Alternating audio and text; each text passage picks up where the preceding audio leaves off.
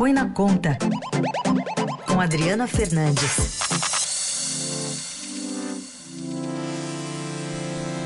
Oi, Adri, bom dia. Bom dia, Carol. Bom dia, Raíssa. Bom dia, ouvinte.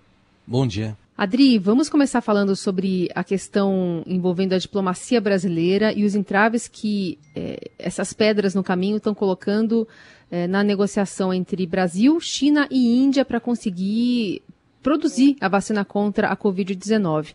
A gente vai colocar um trechinho agora de uma fala ontem, de um apelo feito, na verdade, pelo diretor do Instituto Butantan, o Dimas Covas, um apelo direto ao governo federal para ajudar nessa negociação. Agora ele está dizendo que a vacina é do Brasil, mas até domingo a vacina era a inimiga número um do nosso presidente. E a China, por consequência, é, também, quer dizer, a vacina não valia nada, não tinha qualidade, porque ela era da China. Se a vacina agora é do Brasil, o nosso presidente é, tenha é, a dignidade de defendê-la e de solicitar, inclusive, apoio né, do seu Ministério de Relações Exteriores é, na conversa com o governo da China. É o que nós esperamos. A questão é que o Ministério de Relações Exteriores não tem é, vias abertas né, para conversar com a China. Quem tem então e o que mais a gente pode perder nessa negociação, nessa não negociação, Adri? Bom, o governo Bolsonaro ele conseguiu arrumar briga com os principais parceiros do Brasil, né? A China, Estados Unidos, o novo o novo presidente dos Estados Unidos que assume hoje é, em Washington, é, no lugar de Donald Trump, a União Europeia, por conta de razões de meio ambiente, principalmente com a França de Macron, e a Argentina, nossos vizinhos aqui ao lado.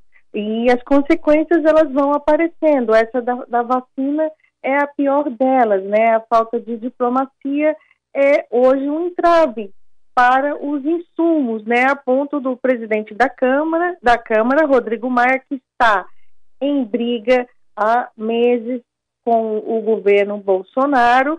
Ele chamou para uma reunião virtual o embaixador chinês Yang Guanin aqui em Brasília. Então, é, essa interferência, é, vamos ver como que o, a China vai é, reagir. Ontem também a, a, Índia né, mostrou que não tem como, é, não, colo, não colocou o Brasil na lista de prioridade na lista, nos primeiros na lista para a exportação da, da vacina é, da AstraZeneca que o governo estava esperando. Vocês lembram que teve toda aquele papagaiada em torno do avião para buscar 2 é, milhões de vacinas, de doses de vacina, né? Então, é, a situação é, está nesse nível e ah, é, isso ah, nesse momento, o fundamental é a diplomacia, mas não vimos até agora nenhum sinal é, da chancelaria do, é, e nem do Palácio do Planalto, sinais públicos, né? E a ponto que Rodrigo Maia está interferindo aí, tentando interferir. É claro, ele tem estratégia política, ele está é, numa campanha eleitoral pela, para emplacar a, a presidência da Câmara o seu sucessor, o seu candidato, que é Baleia Rossi. O Adri, a, até que ponto dá para fazer uma relação da, de uma possível solução desse problema aí da vacina, dos seus insumos, com a entrada da China no mercado de 5G no Brasil? É, essa é uma, é uma negociação sensível, né? É, o próprio o Jornal Estado de São, São Paulo publicou matéria que é, não vai é, restringir, né?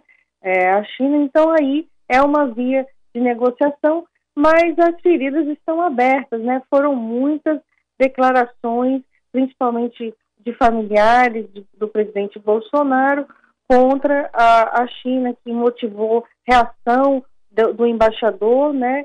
E, e, é difícil reconstruir isso de uma hora para outra, como também com relação ao, ao, ao Joe Biden, que assume hoje ele ontem é, anunciou que vai aumentar a, a, produção de vacina, prometeu é, vacinar 100 milhões de americanos ah, nos primeiros três meses, ah, e é, eles estão avançando.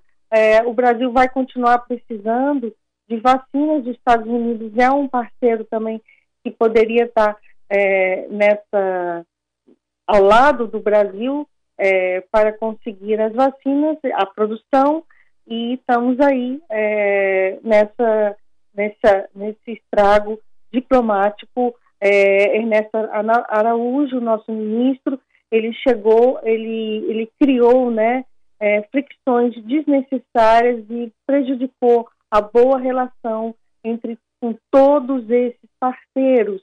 E isso vai se sentir, vai, vai ter reflexo não só é, na negociação, nas negociações da vacina, como também é, nas negociações comerciais, né, nas, na venda de produtos é, para esses países que são os maiores compradores, né, que fazem a diferença na nossa balança comercial.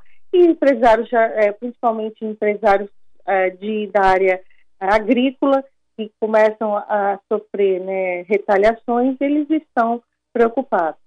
É, porque agora entrou em cena, ou pelo menos devem entrar é, outros nomes que não de Ernesto Araújo nessa negociação, nomes que têm tentado apagar ah, incêndios aí provocados pelo governo e pelos filhos, né? O, o, a própria Tereza Cristina, ministra da Agricultura, Roberto Campos Neto, do Banco Central, o Bento Albuquerque de Minas Energia, talvez o Hamilton Mourão, que também ontem falou sobre o assunto.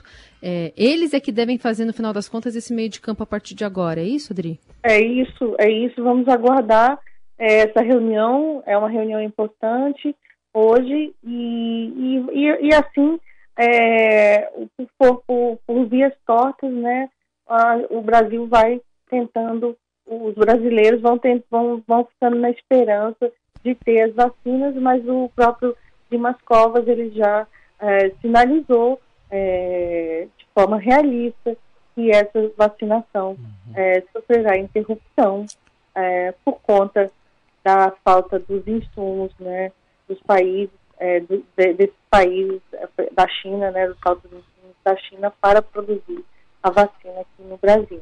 O, então, Adri, só um detalhe. A, a gente estava falando mais cedo aqui, é, por exemplo, o, todo esse problema que o Brasil está tendo também envolve países do BRICS, né, o grupo do qual ele faz parte. E, e tem um, um, banco de desenvolvimento formado por esses países, né, Brasil, Rússia, Índia, China e a, a África do Sul. É, nem isso pode dar um impulso aí para o Brasil sair dessa encrenca? Olha, como você falou, falou, Heisen, a negociação com a China é, para o 5G é importante. É, os chineses vão jogar duro né, nessa relação, eles estão pressionados pelos países da União Europeia e também pelos, pelos Estados Unidos, pelo novo, pelo novo equipe né, de Joe Biden. Então, é um trunfo que o, que o Brasil tem aí para negociar, mas vai precisar aí é, aparar essas arestas diplomáticas de um time que só brigou com chineses de forma é, muito muito ruim, né? Os termos do presidente, não vou, não vou vender essa vacina chinesa, chamou o vírus de chinês, então isso tudo a China recente, eles integram um BRICS, um, um grupo de países que o Brasil é, se associou, né, é, e é, tem esse banco. Lembro aqui que o Brasil está, deu calote no banco do BRICS, né, foi uma reportagem é, do Jornal Estado de São Paulo, uma reportagem que eu fiz no, na virada do ano, o Brasil é, deu esse calote e ainda está por falta de, de recursos, não pagou o, o capital né, no, Banco do BRICS do Brasil é acionista junto com os então são indicações aí bastante ruins nessa, nessa direção, né? E os apoiadores bolsonaristas nas redes, sempre que é um, uma, uma, uma posição mais dura de Eduardo Bolsonaro, que é o filho é, do presidente, o, o, o, o número 3, né, como fala, ele muito agressivo com os chineses, brigou é, pelo Twitter com o embaixador chinês, esse que Rodrigo Maia vai conversar logo mais, então é, é um ambiente muito ruim, né? Vamos ter que, vamos ter que começar do zero aí é, essa, é, para parar esses arestas que não foram, né? O ministro das Relações Exteriores, ele ele, ele tinha tempo, né? Ele teve tempo para consertar, mas não fez nenhum gesto. nessa direção. Pelo contrário, ele defendeu é, em, também postagem no Twitter a Eduardo Bolsonaro. Adri, outro assunto para a gente tratar aqui é sobre o INSS. Hoje você publica junto com a Ediana Tomazelli a reportagem de que ele encerrou 2020 com 1 milhão e 200, 1 milhão e 200 mil pedidos de benefícios na fila para serem analisados. Antes de você comentar, eu queria aqui colocar a fala de um ouvinte que tinha uma dúvida e mandou para a gente agora cedo uma questão envolvendo justamente o INSS. Vamos lá. É, bom dia, quem fala é Ricardo de Atibaia.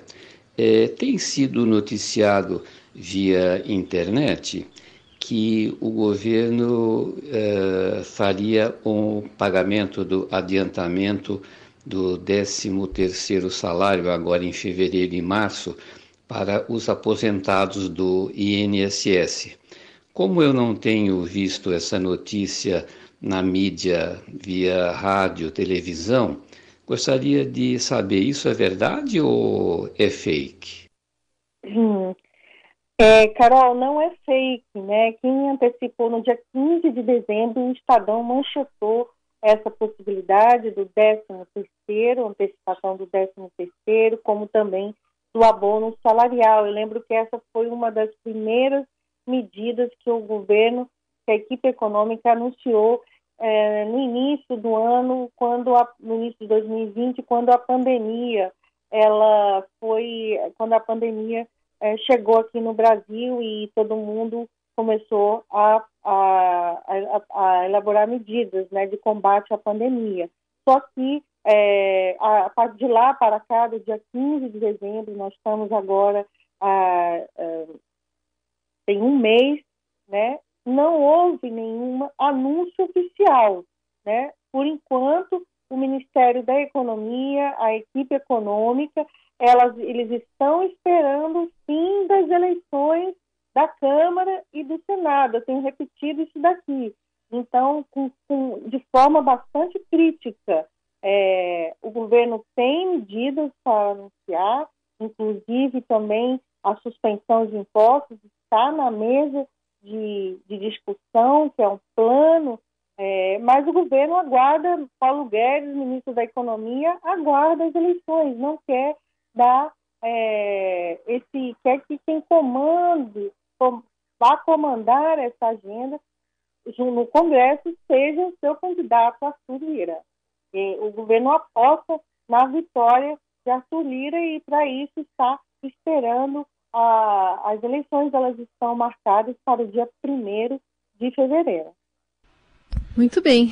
Aí, Adriana também respondendo as perguntas aqui dos nossos ouvintes, mas sobre um assunto delicado. Essa fila aqui já foi maior, mas ainda assim tem muita gente que está dependendo disso no meio de uma pandemia, queria ainda até uma apreensão sobre recursos, né? As pessoas que estão eh, buscando é, ter algum sinal verde, né, sobre como é que vão ficar a finança, como é que vai ficar a finança, né, o orçamento da família, dependendo do que responder o INSS, num curto, no médio ou num longo prazo. Muito bem. Adri, a gente volta a conversar na sexta-feira, combinado? Combinado, Carol. Bom, bom dia para você e para o Heisen, claro, para todos os ouvintes da Rádio Dourado.